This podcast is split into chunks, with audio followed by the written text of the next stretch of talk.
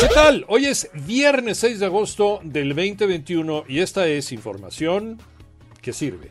Aunque estemos en semáforo rojo, que ya finalmente dijeron que esto era intrascendente, el regreso a clases presenciales se realizará el 30 de agosto.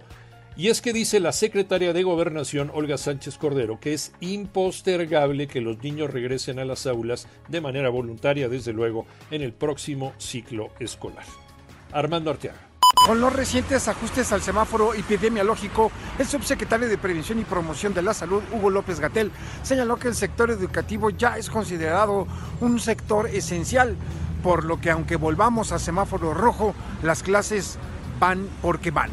Por su parte, el subsecretario de Salud Hugo López Gatel planteó que las clases presenciales sean actividad esencial para que se permita incluso con semáforo rojo. Pero la mejor decisión la tienes tú en casa. Las cifras de la pandemia en México las tiene Toño Morales. Gracias, efectivamente. Bueno, pues México registró un nuevo récord en contagios en esta tercera ola de la pandemia por COVID-19. Fíjate nada más.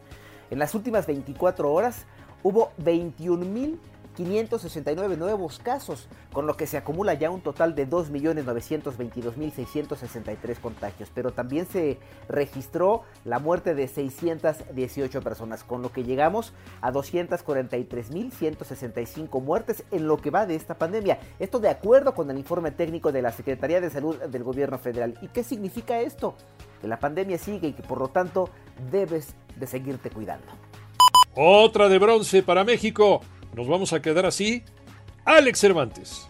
Así es, Iñaki. La madrugada de este viernes cayó la cuarta medalla de bronce para la delegación mexicana y fue a través del fútbol. La selección que dirige Jaime Lozano venció tres goles por uno a Japón, con anotaciones de Sebastián Córdoba, Johan Vázquez y de Alexis Vega. Destacar la labor de los tres refuerzos mayores de edad, Guillermo Ochoa, Luis Romo y Henry Martin. Un gran trabajo por parte de Jaime Lozano y un merecido tercer lugar la medalla número 73 en la historia para México en estos Juegos. Escúchanos de lunes a viernes de 6 a 10 de la mañana en 88.9 Noticias, información que sirve en tu estación favorita de Grupo Asir y desde luego bajando gratis la aplicación de iHeartRadio. Que tengas un gran fin de semana, a seguirse cuidando y vacúnate.